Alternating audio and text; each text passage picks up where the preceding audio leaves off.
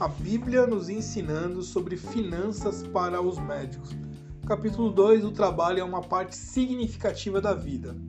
Está claro que a intenção divina era que os homens trabalhassem. Sem trabalho, o lazer perde o prazer.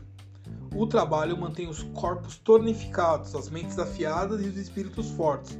Se você tem que trabalhar por dinheiro ou pode escolher seu trabalho sem levar em consideração as ramificações financeiras, trabalhar em direção a uma meta ou propósito é uma parte significativa da vida. Eu tenho treinado meus filhos por toda a vida para saber a resposta a essa pergunta e vou usar aqui alguns versículos. Por exemplo, Êxodo 20, Versículo 9: Seis dias trabalharás e farás toda a sua obra. Provérbios 13 e 11: A riqueza obtida por vaidade diminuirá, mas o que ajunta com o trabalho aumentará.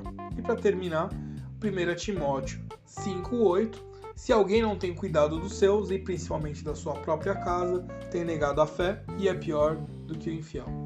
Eu me chamo Solomon von Heckelstein, tento aqui ensinar com a Bíblia como, o porquê devemos cuidar da vida financeira sendo médicos. Agradeço a sua audiência e nos vemos na próxima lição.